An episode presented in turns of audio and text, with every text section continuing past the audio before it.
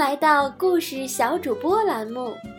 不论你是男孩还是女孩，不论你几岁了，只要你热爱读书，就可以加入我们。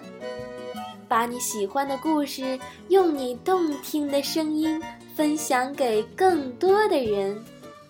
不要害羞，不要害怕，不要担心讲不好。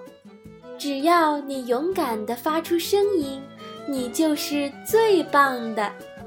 下一位故事小主播就是你，乐乐在这里等你。那么，今天的故事小主播是谁呢？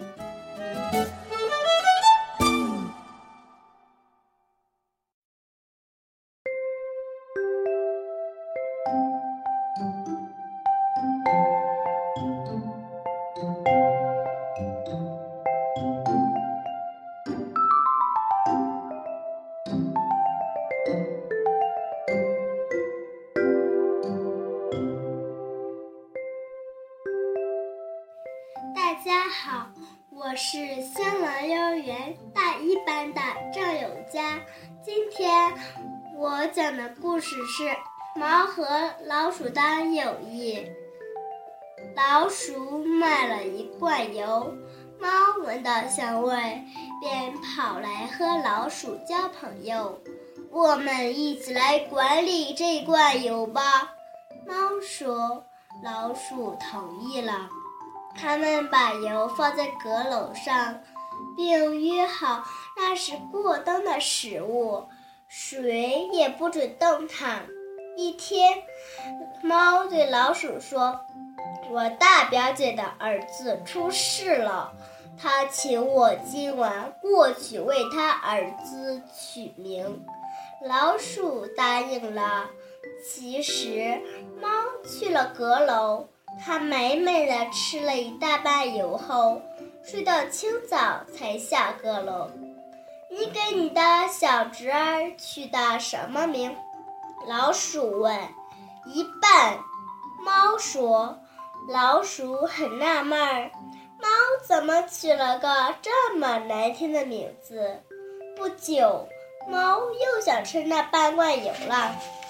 猫说。我二表姐也生了个儿子，她请我明天去给她儿子取名字，你就在家打扫房间吧。于是，老鼠在家把房子打扫得干干净净，而猫呢，却爬到阁楼上把那半罐油全吃光了。傍晚。猫舔着肚子回来了。这次你又给你的小侄儿小起了个什么名字呢？老鼠好奇地问。